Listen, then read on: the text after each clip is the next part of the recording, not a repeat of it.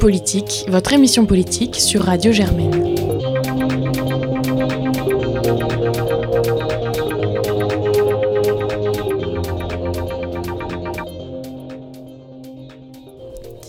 Bonsoir à tous et à toutes, je suis Julie, ravie d'être à vos côtés ce soir dans Onde Politique, l'émission politique de Radio Germaine. Avec moi euh, ce soir au studio, Salomé.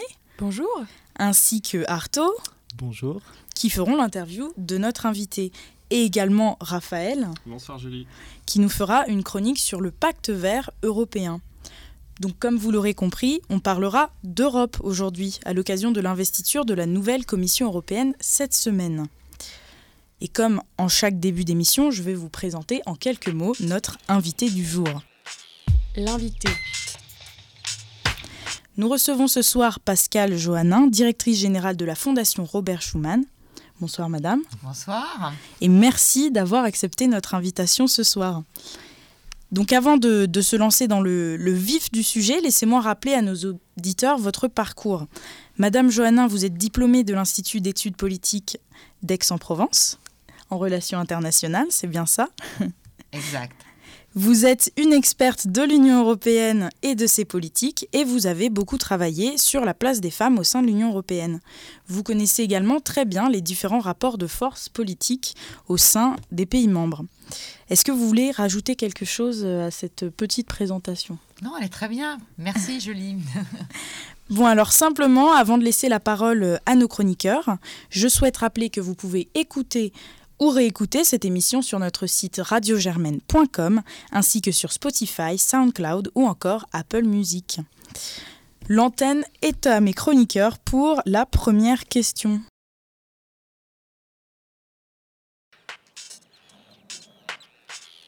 L'interview. Alors, euh, on va commencer fort avec euh, une première question sur la nouvelle commission, puisque cette semaine, c'est la plénière au Parlement et que les eurodéputés sont censés euh, l'investir. Est-ce qu'on a appris aujourd'hui que plusieurs groupes allaient peut-être ne pas, allaient peut-être s'abstenir Est-ce que vous pensez que les, les, eurodéputés vont investir la nouvelle Commission européenne? Oui, ça fait même pas débat.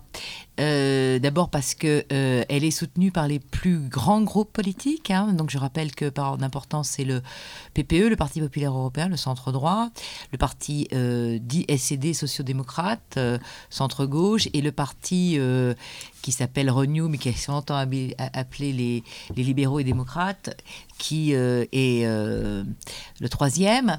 Donc elle, est déjà assurée du soutien de la quasi-totalité des élus de, ce, de ces trois groupes. Et avec ces trois groupes, elle a la majorité. Alors il y aura peut-être en effet des individualités, peut-être les socialistes français voteront pas, peut-être euh, certains autres euh, euh, individus de pays.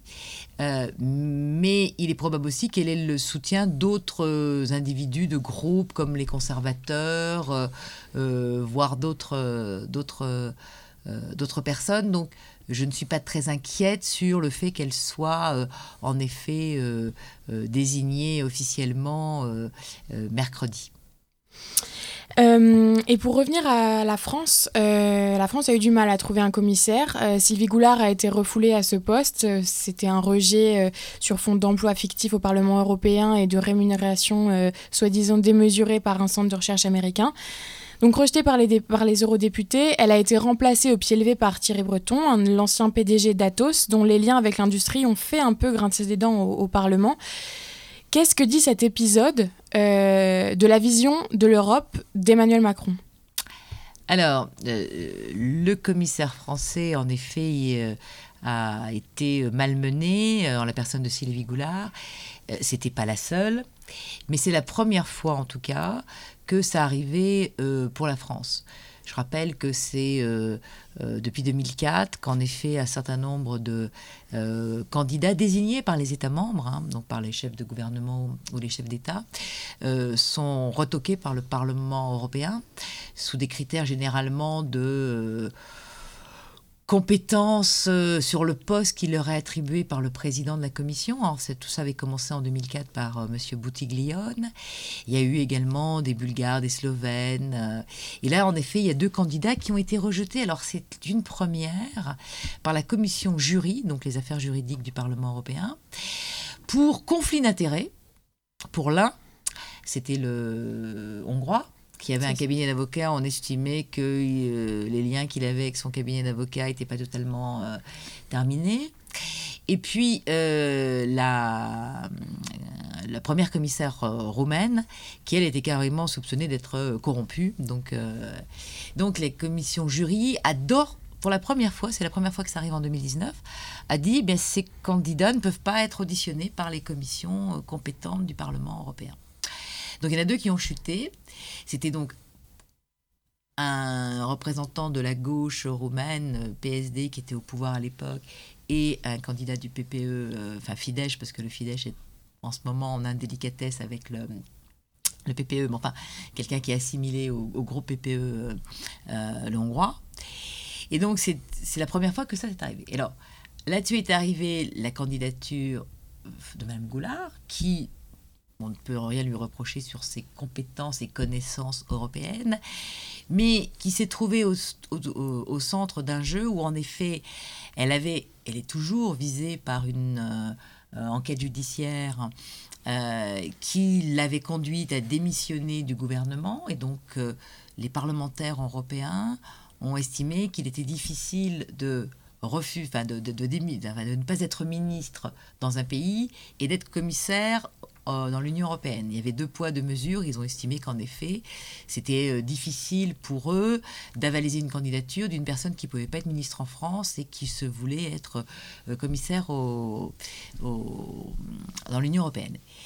Et au-delà de ça, au-delà donc de, cette, euh, de ces affaires qui étaient euh, judiciaires, on va dire, bien que pour l'instant rien n'ait été euh, fait par la justice formellement contre Madame Goulard, à part qu'elle a été entendue, point, elle s'est trouvée un peu au centre d'un jeu politique où, pour la première fois également, en 2019, les élections européennes n'ont pas donné la majorité absolue aux deux principaux partis dont je vous ai parlé tout à l'heure, le PPE et le SED, contrairement à ce qui s'était passé depuis que les élections ont lieu au suffrage universel direct en 79.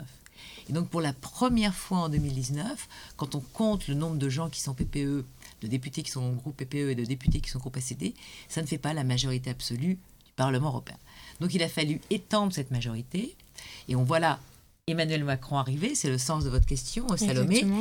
C'est-à-dire que Emmanuel Macron s'est euh, placé euh, comme le faiseur de roi de cette nouvelle majorité, apportant les voix qui étaient les siennes et qui font qu'aujourd'hui la délégation française au, sein de ce groupe euh, qui s'appelle Renew, ex-libéral, est la plus importante de ce groupe, Hein. contrairement aux délégations françaises euh, qui sont au PPE et mhm. aux, sociaux-démocrates qui sont assez euh, minimes compte tenu des résultats de ces deux, deux partis. Donc il a voulu être un peu au centre du jeu, le faiseur de roi, en disant Vous ne pourrez pas faire quoi que ce soit en Europe sans moi sans le groupe que j'ai euh, l'intention de, de, mettre en place, qui donc c'est le groupe Renew. Et donc, il est un peu le, faiseur de roi. Et donc, comme il y avait un socialiste, une socialiste qui avait été retoquée par la commission jury, et un, euh, représentant du PPE euh, retoqué aussi par la commission jury, il y a eu une petite crispation politique qui a fait que eh bien, les affaires un peu judiciaires de Madame Goulard lui ont valu d'être aussi malmenées et de se dire ah ben finalement, c'est une représentante de cette troisième force politique qui est indispensable aujourd'hui au Parlement européen pour faire la majorité. Et eh bien donc, après avoir fait chuter un PPE à SED, on va faire chuter euh, une personne qui est de ce groupe nouveau Renew. Alors justement, concernant le choix d'Emmanuel Macron euh, de nommer Thierry Breton pour, représenter la France au sein du collège des commissaires on sait qu'il a été quand même PDG d'Atos, un grand groupe industriel et technologique. Il est aussi passé par euh, France Télécom et Thomson. Il a été ministre de l'économie sous Jacques Chirac. Donc il a un, CV plus, plus qu'étoffé, mais il a des liens euh, profonds avec l'industrie. Et comme il sera euh, commissaire au marché intérieur, il pourrait avoir affaire avec des entreprises dans lesquelles il a déjà travaillé. N'est-ce pas contradictoire avec l'indépendance des commissaires? Alors d'abord, c'est pas la première fois qu'il y a des commissaires qui sont issus euh, du monde de l'entreprise, euh, même si en effet c'était marginal et c'était peut-être en effet des personnes moins euh, voyantes que, Thierry Breton. Maintenant, c'est, je dirais, pour quel motif on, se, dit que pour répondre à votre question, ça voudrait dire qu'il faudrait prendre des gens qui n'ont jamais rien fait pour qu'il n'y ait jamais eu conflit d'intérêts. Euh, ou alors prendre des gens nouveaux, euh, enfin, euh, je sais pas. Donc ça voudrait dire que tout un pan entier de l'économie ne peut pas être commissaire, tout simplement parce qu'il y aurait des liens, etc. L'audition de Thierry Breton, qui était attendue, a montré, un, qu'il avait d'abord réussi sans faillir.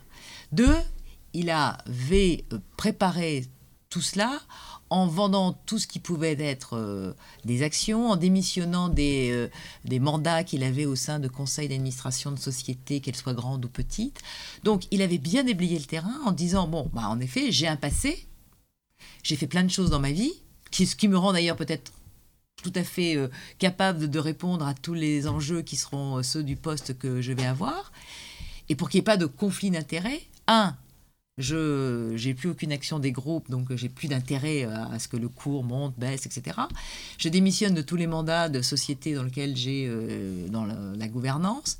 Et il l'a dit dans son audition sans que je ne recevrai pas de personnes seules qui sont dans des sociétés et je ne prendrai pas part, moi personnellement, à la décision quand ça concernera des entreprises que j'ai eu à connaître personnellement.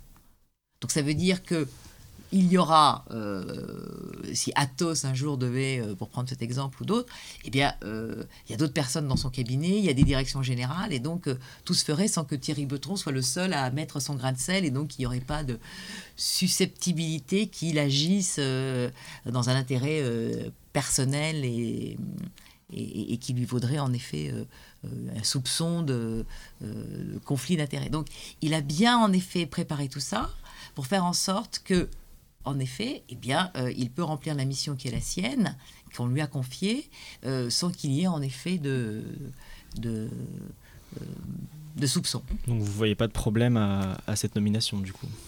Bah, moi, je trouve que compte tenu du profil qui est celui que la commission, Madame von der Leyen, a attribué à la France, je rappelle que c'est la commission, la présidente désignée de la commission, qui, une fois qu'elle a reçu euh, les candidatures des, États membres, euh, leur attribue un portefeuille.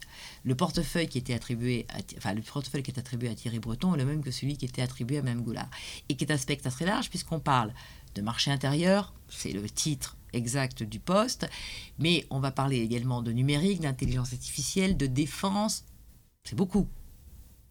Donc, quand on regarde et quand on screen, excusez-moi de ce mauvais euh, français, quand on regarde en effet euh, le CV de Thierry Breton, il a en effet eu des positions dans le privé, il a eu des positions dans le public. Vous rappelez qu'il était le ministre de l'économie euh, et des finances de 2002 à 2004. Et dans les sociétés qu'il a connaître, et donc il y a eu un certain succès, il y a en effet tout ce qui concerne le numérique. Donc, s'il y a bien quelqu'un qui a le plus d'atouts pour à la fois gérer les différents aspects du portefeuille qui lui a été confié par la présidente élue de la Commission européenne, Madame von der Leyen, c'est bien lui. Et il a donné tout gage lors de cette audition qui a eu lieu il y a une dizaine de jours, hein, puisque euh, c'est une des dernières à avoir eu lieu. Euh, il a donné tout gage pour qu'en effet euh, les récriminations qui auraient pu lui être faites euh, euh, ne soient pas, ne donnent pas prise et qu'en effet elles soient éliminées dès, dès le départ. D'accord. Donc je vois, ça ne vous pose pas fondamentalement de, de problème. Juste concernant justement la, commission van der Leyen, puisque vous, vous, soulignez qu'elle entre en fonction, donc elle est entrée en fonction le 1er décembre. Elle va, pardon, oui, elle va, on n'est pas encore le 1er décembre, c'est sûr. Près de six mois, donc après les élections européennes, est-ce que, euh, enfin plutôt pourquoi, le processus européen est si lent, notamment si on compare au système français où euh, le gouvernement est généralement nommé euh, moins d'une semaine après les élections présidentielles? Alors parce que l'Europe, c'est pas la France. Oui.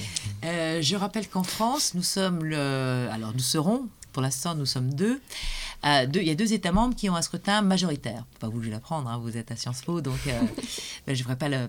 Et donc, euh, ça change un peu la donne, puisque là, c'est facile d'avoir une majorité. il est relativement plus facile d'avoir une majorité avec un scrutin majoritaire qu'avec un scrutin proportionnel. Le scrutin européen, c'est un scrutin proportionnel. Donc, comme je vous l'ai dit, il y a une obligation d'avoir une coalition à trois. Si on devait faire un gouvernement à l'issue des élections européennes, euh, il y aurait forcément PPE et CD et une troisième force euh, libérale. C'est le cas dans plusieurs États membres. Euh, regardez ce qui s'est passé là dans les, on va dire, les six derniers mois. Hein. Les Espagnols ont voté, ils n'ont pas été capables de former un gouvernement, ils ont revoté. il semblerait qu'ils aillent vers une coalition, enfin, après avoir compris que gauche-droite, c'était fini. Les Belges, ils ont voté le jour du scrutin européen vous avez vu un gouvernement belge arriver? Toujours pas. Toujours pas. Mhm. Bon, ils ont eu un record à 540 jours il y a quelques années, donc ils sont pas encore à ce record. Il semblerait, d'après les informations qui, qui, viennent de Belgique, que ça ne saurait tarder cette fois-ci, que ce sera peut-être, alors si c'est pas 2019 pour le cadeau de Noël, ça sera euh, le cadeau des rois. Euh, en Belgique, c'est tout à fait approprié. Et puis, euh, vous avez des pays qui ont eu des élections en septembre, l'Autriche, bah, en effet, euh, Sébastien Kurz est arrivé en tête, mais il n'y a toujours pas de gouvernement nouveau. Euh, au Portugal, euh, idem, le socialiste arrive en tête, mais il n'y a pas de... Donc, ça prend toujours un peu de temps. Et je vous rappelle l'Allemagne il y a deux ans, mm. où il y a eu six mois entre septembre et mars, et la coalition CDU-SPD. Donc, le fait est que les, élections étant, les élections sont lieu en, en, en mai. Elles, le nouveau mandat commence le 1er juillet. En juillet, il y a eu deux choses. Il y a eu la première session où ils ont renouvelé le bureau, c'est-à-dire créé un parlement, des vice-présidents, etc. Et la deuxième session du Parlement européen de juillet, le 16, ça a été en effet de désigner la présidente de la Commission, ce qui a été fait. Après, bah, les États lui ont fait part d'un certain nombre de, souhaits. Il y a eu en effet des auditions qui ont commencé à, à, être faites par la commission jury en septembre, des premières auditions qui ont été fin septembre, début octobre, trois cas qui ont été obligés d'être maniés mi-novembre. Donc la commission, si tout était bien passé, ce serait entré en vigueur le 1er novembre du fait en effet de trois commissaires qu'il a fallu euh, en revoir, eh bien en effet, euh, ça prendra le 1er décembre. Mais ce n'est pas la première fois que la Commission européenne commence son mandat avec un peu de retard.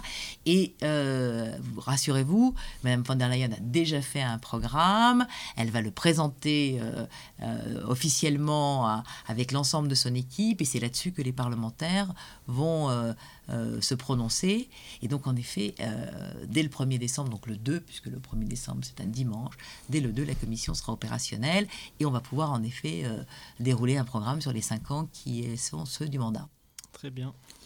Alors, en, parlant de, donc, de cette nouvelle euh, commission, la protection de l'environnement face à l'urgence climatique est un des sujets phares qui donc euh, occupera euh, cette, cette, nouvelle commission à Bruxelles. Et c'est Raphaël qui va nous en parler avec une chronique sur le pacte vert européen, aussi appelé Green New Deal. alors, dis-nous donc, Raphaël, qu'est-ce que qu'est-ce que c'est que le Green New Deal? Bien, c'est le projet phare euh, d'Ursula von der Leyen, la future présidente de la Commission européenne, donc, qui veut en faire sa marque de fabrique. Euh, elle souhaite lancer un Green Deal européen inspiré de son grand frère d'outre-Atlantique, le New Deal, lancé en 1933 euh, par le président Roosevelt. L'idée à l'époque, c'était de sortir les États-Unis de la Grande Dépression en investissant massivement pour relancer l'économie, d'où ce Green New Deal, ou nouvelle donne verte, ou pacte écologique, comme vous voulez, pour enrayer le changement climatique tout en promouvant la justice sociale. En Europe, euh, le projet est sollicité avec plus ou moins de succès par le camp écologiste depuis les années 2000, mais plus récemment, si vous avez entendu parler de Green New Deal, c'est sûrement de la bouche de la représentante américaine démocrate Alexandria Ocasio-Cortez. En effet, AOC en a fait son cheval de bataille, plaidant pour que les États-Unis passent d'ici 2030 à un réseau électrique fonctionnant à 100% grâce aux énergies renouvelables. Selon elle, le gouvernement fédéral doit investir dans la construction à grande échelle d'infrastructures vertes. Si l'on en revient au niveau européen, Ursula von der Leyen s'est donc emparée de ce projet en proposant un Green New Deal pour l'Europe. Le but, faire de l'Europe le premier continent neutre en carbone d'ici à 2050. C'est un peu la caution verte de la nouvelle présidente de la Commission européenne, puisque la candidate du PPE à ce poste a dû donner des gages face à la vague écologiste aux élections européennes de cette année. Elle a promis un plan d'investissement dans les énergies propres qui devrait s'élever à quelques 1000 milliards d'euros d'ici à 2030. Voilà pour les bonnes intentions. En pratique, le Green Deal, qui devrait être voté dans les 100 premiers jours du mandat de la Commission van der Leyen, est loin d'être une simple formalité et risque de se heurter à de nombreux obstacles. D'abord, l'Europe n'a pas de mainmise sur l'énergie. Euh, L'Union européenne ne mène aucune politique énergétique digne de ce nom car l'énergie est une compétence partagée. Et c'est paradoxal puisque c'est ce sur quoi s'est construit l'Union avec la mise en commun du charbon et de l'acier dès 1952. Mais aujourd'hui, l'énergie est plus que jamais un secteur stratégique que les États veulent garder sous leur contrôle. Et or, pour une vraie politique de transition écologique, comment pourrait-on se passer de ce domaine clé? Mais surtout, le Green Deal ne permet pas de dépasser les contraintes euh, et les contraignants critères de Maastricht. Vous savez, les fameux 3% de déficit et 60% de dette. La logique du pacte budgétaire européen freine donc les investissements colossaux nécessaires à une décarbonisation du continent.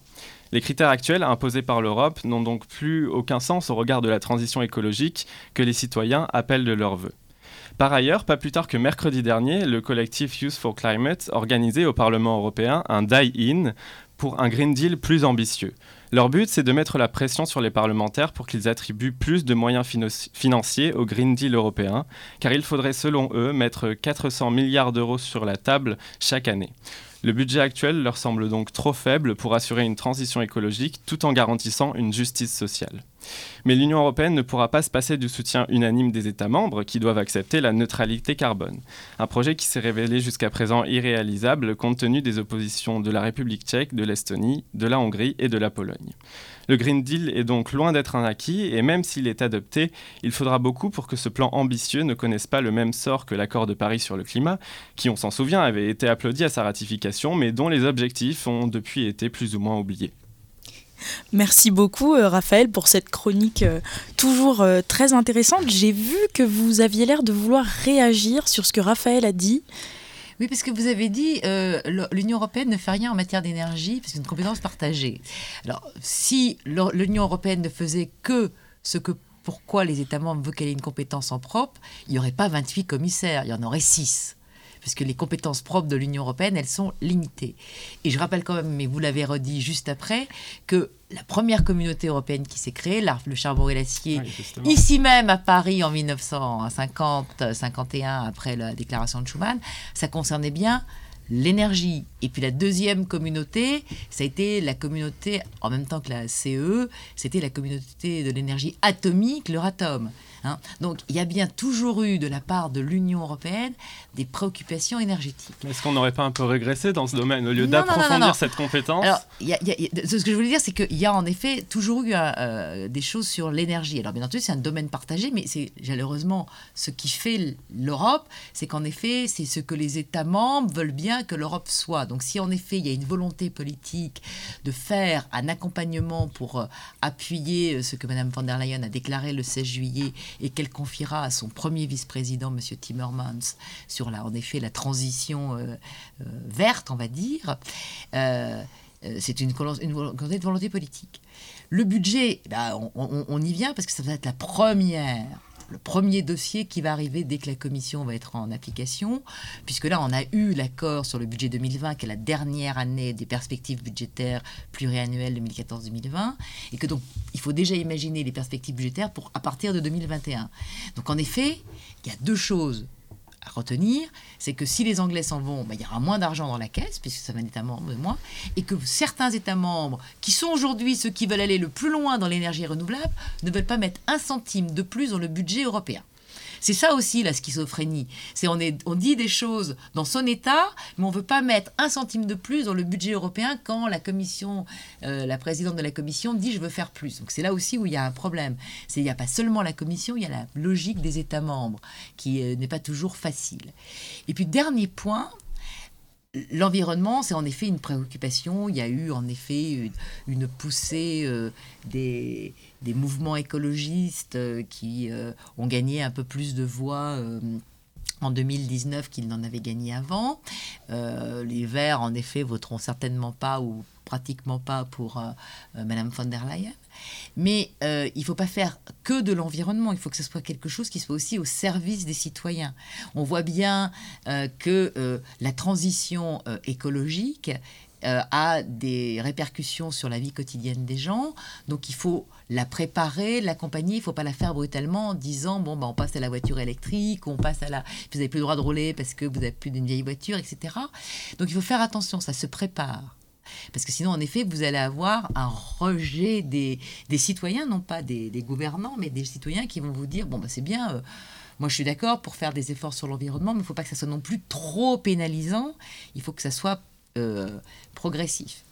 Et puis la dernière chose, et vous l'avez rappelé en citant l'accord de Paris, c'est que l'Union européenne est une partie du monde, mais cette question, et on l'a déjà vu dans les COP euh, euh, qui s'organisent et dont la, prochaine ouvre bientôt aussi, la, COP 25, hein, voilà, c'est que ça doit faire partie d'un accord international. Donc si en effet l'Europe est la mieux disante, se veut un modèle, c'est très bien, mais il faut qu'elle soit, il faut qu'elle fasse partager ça par les autres parties prenantes, euh, Chine, Inde et, États-Unis, dont on voit bien qu'ils n'ont pas forcément le même Green Deal euh, en objectif que l'Union européenne. Donc tout ça doit être bien négocié pour que ça soit quelque chose qui soit accepté par les populations et qui soit accepté au plus la plus grande échelle, parce que si on veut lutter en effet contre beaucoup de choses, euh, le continent européen c'est un très, un très bon échelon, mais ça suffira pas en effet sur les questions environnementales. Alors oui, donc ces, derniers mois, on a, on quand même eu l'impression que dans les médias, il y avait beaucoup, euh, on parlait beaucoup de sujets européens, notamment euh, avec euh, la nomination des commissaires, les élections, tous les rebondissements justement qui, ont eu lieu lors de, ces nominations. Est-ce que vous ne craignez pas qu'à partir de janvier, on revienne en arrière et que l'Union européenne ne soit plus autant débattue dans l'espace public? Bah, écoutez, c'est en effet euh, les années où il y a des élections euh, sont toujours des années où euh, il est plus facile pour les gens de s'intéresser, mais c'est valable aussi dans les États membres. Si vous êtes amené à faire des élections, bon, nos années, nos années d'élections présidentielles sont plus enthousiasmantes pour, les, pour la vie politique que les années où on parle d'autres élections qui sont de moindre, moindre importance. Donc, ces élections européennes, en effet, tous les cinq ans. Cette année, pour la première fois aussi, il y a eu plus de participation que jusqu'à les dernières années. Donc ça veut bien dire que la question européenne euh, ne s'arrêtera pas. Il y aura peut-être une moindre intensité en 2020, j'en n'en sais rien. Mais c'est pas quelque chose qui risque de baisser parce qu'il y a beaucoup d'attentes. Il y a beaucoup de gens. Il y a un dernier Eurobaromètre qui vient de sortir la semaine dernière où en effet les citoyens dans leur grande majorité, se disent très contents de l'appartenance à l'Union européenne, se disent qu'on serait, qu'il y aurait plus de choses qui seraient positives si on confiait à l'Union européenne la responsabilité des choses plutôt que les, les laisser aux États membres. Donc ça, c'est aussi nouveau parce que ce que j'ai dit tout à l'heure sur l'Union européenne, c'est bien ce que les États membres veulent bien que l'Union européenne soit. Donc ça veut dire qu'il faut qu'elle délègue une partie de ses compétences à l'Union européenne. Et donc, je pense que si en effet ça ne marche pas, eh bien les citoyens se retourneront non pas cette fois-ci contre Bruxelles, mais contre les États membres en disant mais qu'est-ce que vous fichez? Pourquoi vous ne donnez pas plus de compétences à l'Union pour que ça marche mieux dans un cadre qui sera on va voir si c'est en effet ce qui risque de se passer. Mais vous ne pensez pas qu'il y a quand même un, certain désamour euh, des, euh, des Européens envers justement euh, l'Union européenne et qu'ils souhaitent plus s'intéresser aux préoccupations de leurs États que des préoccupations européennes mais écoutez, euh, je pense qu'il euh, faut que vous regardiez, ce serait euh, un excellent travail, que vous regardiez en effet l'évolution des eurobaromètres pour s'apercevoir qu'il y a ce qu'on dit dans la presse et ce que disent les eurobaromètres.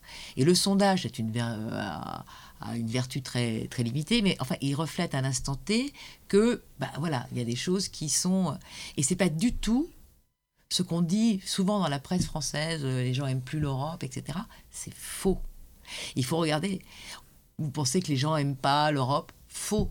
Quand vous regardez ce qui s'est passé dans les trois dernières années, les Grecs ont pas, ne sont pas sortis de l'euro. Ils ont refusé un référendum le plan qui leur était soumis par euh, l'Union européenne, la Troïka, comme on l'appelait FMI.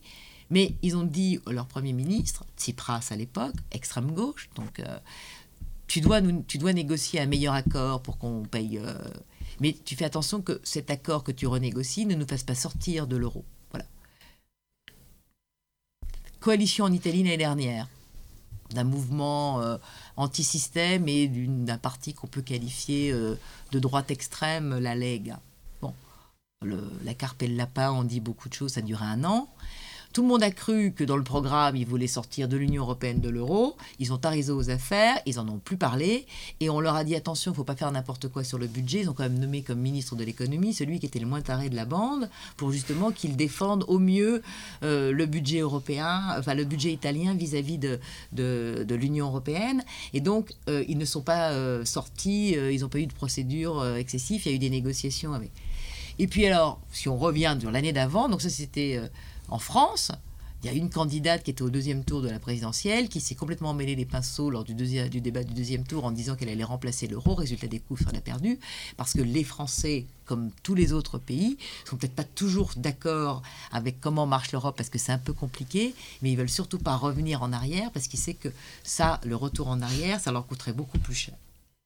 Et donc, en effet, euh, un sondage que la Fondation a fait pour le 60, euh, euh, le 50e anniversaire, le 60e anniversaire de la déclaration donc, de, des traités de Rome, c'est qu'en effet, plus de 72% des Français ne veulent pas quitter l'Union enfin l'euro. Donc voilà, c'est, basique. Donc il n'y a pas à tortiller. Après, il y a un, on ne parle peut-être pas assez d'Europe alors sauf à Sciences Po, hein, euh, mais on parle peut-être pas assez d'Europe parce que les hommes politiques euh, en parlent peu, ou alors quand ils en parlent, c'est euh, en disant c'est la faute de Bruxelles, et donc la faute de Bruxelles, que ce soit des gouvernements de droite, de gauche, dans le passé, on a, ça a été un bouc émissaire facile, donc ça renforce peut-être l'idée de certaines personnes qui connaissent pas comment fonctionne l'Europe en disant bah oui, en Europe ça marche pas, etc. Et puis en effet, les médias qui euh, parlent peu d'Europe, sauf quand, bah, euh, comme toujours, les médias s'intéressent euh, aux trains qui arrivent pas à l'heure, aux avions qui se crachent et pas aux choses qui marchent. Donc ça donne ce sentiment peut-être, mais dans la réalité, les gens sont peut-être pas contents dans la façon dont ça fonctionne, c'est compliqué, etc. Mais ils savent quand même qu'ils vivent, grâce à l'Europe, sur un continent riche, prospère, euh, avec une qualité de vie qui est bien supérieure à certaines zones, autres zones du monde. Et quand on regarde en effet ce qui se passe ailleurs, on se dit qu'on a beaucoup de chance de vivre en Europe, quel que soit le pays dans lequel on vit. Et pour finir, euh, j'avais une question justement un peu sur, euh, sur ce sujet-là qu'on vient d'aborder, une question un peu plus globale. que j'ai, qui, qui m'a été inspirée d'une lecture dernière du journal Le 1, euh, qui s'appelait euh, Pourquoi les populistes séduisent. Donc il y avait une analyse d'un Italien qui s'appelle Alessandro Barreco et qui expliquait en substance que l'Union européenne est l'exemple même de la déconnexion des élites entre le peuple. Il dit qu'elle a été créée en profond désaccord avec les valeurs prônées depuis des siècles par les dirigeants européens. Donc euh, voilà qui était à l'origine de, multiples guerres, enfin qui voulait vraiment prôner un nationalisme profond. Et du jour au lendemain, on, leur on a imposé aux citoyens une union, une union, voilà, une union presque sacrée, et que du coup, l'Union européenne, cette union entre les pays qui n'ont finalement pas grand-chose à voir à faire les uns avec les autres, mais dont l'intérêt dans un monde globalisé semble évident pour l'élite qui l'a imposé, a été elle-même imposée au peuple. Est-ce que vous pensez, est-ce que vous partagez déjà ce, point de vue? Et est-ce que vous pensez qu'un jour, les citoyens européens pourront enfin s'approprier l'Union européenne euh, comme ils le souhaitent et comme ils l'anticipent, ou euh, et la vivre selon leurs principes et leurs idées, ou est-ce que les populistes vont la faire exploser euh, au nom du nationalisme? Alors, je trouve que M. Barrico est un peu excessif parce que la première communauté européenne qui a été créé, c'était cinq ans après la Seconde Guerre mondiale, pour justement faire en sorte que ce continent européen, dont l'histoire avait été faite de nations qui se sont fait la guerre, rituellement depuis 2000 ans, avec deux guerres mondiales, c'est quand même nous qui avons inventé les guerres mondiales. C'est pas les Chinois, c'est pas les Japonais, c'est pas les Américains, c'est les Européens. Voilà. Donc, on peut pas être fier quand même d'avoir été euh, à l'origine de deux guerres mondiales qui ont fait des millions de morts. Et donc, si euh, on n'avait pas créé le projet européen, est-ce qu'on aurait fait, est-ce que vous, messieurs, vous auriez fait la guerre une nouvelle fois parce qu'on aurait été incapable de s'entendre? Donc, le premier rapport quand même de l'Union européenne, c'est de ne plus s'être fait la guerre entre pays voisins, hein, France-Allemagne et euh, les autres pays européens. Donc, et depuis 70 ans, depuis 70 ans, 75 ans exactement, mais depuis 70 ans que l'Europe est créée, il n'y a pas eu de guerre sur le territoire de l'Union européenne. Et on crée même aujourd'hui des forces euh, euh, des coalitions de forces dans les pays africains où il y a les Français avec des Estoniens, des Tchèques, etc. Donc on voit bien qu'il y a des coopérations. Mais tout ça doit être expliqué. Et moi je pense, pour après avoir dit ce que je vous ai dit, c'est que si je, je pense que c'est les élites qui ont un problème avec l'Europe. C'est-à-dire qu'en effet, si on doit se dessaisir de compétences pour les donner à l'Europe, en effet, certaines élites françaises se disent que euh, bah, on, va, on, va, on va les déposséder de leur euh, précaré, leur pouvoir, qu'ils n'ont plus. Puisqu'il faut bien qu'ils soient partagés, etc. Et que d'ailleurs, quand on fait des choses et qu'on n'a pas parlé à ses voisins, ils réagissent immédiatement en disant c'est quoi ce truc que tu me sors, là j'étais pas au courant, etc. Donc la coopération, elle existe. Il faut la pousser au maximum et faire en sorte de l'expliquer. Voilà. Et les citoyens européens, eux, ils veulent quoi? Ils veulent que ça fonctionne. Donc la paix, c'est bien, la prospérité. Donc c'est pour ça que peut-être il faut en effet, après avoir eu euh, des, choses qui se sont faites dans certains secteurs, en inventer d'autres. Il faut que l'environnement, ça soit quelque chose pourvoyeur de croissance ou tout du moins de quelque chose qui leur apporte un plus. Si c'est un frein, comme je l'ai dit, ou des, ou des contraintes, euh, ils seront certainement moins euh, sympas avec l'idée de, faire des progrès environnementaux. Mais il y a des possibilités. Le numérique, c'est pareil. Hein. Donc, il faut leur expliquer qu'à chaque fois, tout ça, c'est pas contre les, États. L'Europe ne se fait pas contre les États, mais avec. Il faut donc trouver une façon de communiquer qui soit euh, euh, plus compréhensible peut-être pour les gens. C'est ce que fait euh, les modestes fondations que, nous sommes, dont la Fondation Robert Schuman, qui ne sommes ni un gouvernement ni un État, pour essayer de dire il y a des choses qui se font et voilà comment elles se font et dans quel objectif elles se font. Et quand vous expliquez ça à votre auditoire, à plus de 80%, il dit partant mais on ne ils me disent mais personne ne le dit. Donc il va peut-être en effet falloir que certains hommes politiques, certains commentateurs parlent d'Europe d'une manière différente pour justement éviter ces risques qui sont réels de gens qui étant un peu oubliés, vivant dans des zones qui sont moins prospères, voient pas l'Europe comme quelque chose qui euh, soit positif. Euh, déjà, je crois qu'ils ne voient pas le, gouvernement national comme positif. Donc, euh, et donc, qui sont prêts à se donner à une force en disant, bah, puisqu'on a essayé les autres qui ne sont pas parvenus, mais ce n'est pas l'Europe. C'est le, les échecs des gouvernements qui entraînent en effet l'arrivée de euh, forces euh, alors populistes, nationalistes plutôt, je dirais, qui viennent parce que en effet les autres forces politiques sont sanctionnées pour non-résultat, absence de résultat, mauvaise adaptation à, ce que réclamaient les citoyens. Écoutez, Donc c'est pas la faute à l'Europe. Ça, je pense qu'on l'a, on l'a bien compris euh, grâce, euh, grâce à votre intervention ce soir. Euh, cette émission touche désormais à sa fin. Merci, Madame Johannin, d'être venue répondre à nos questions sur l'Europe aujourd'hui et on se retrouve bientôt dans Onde Politique.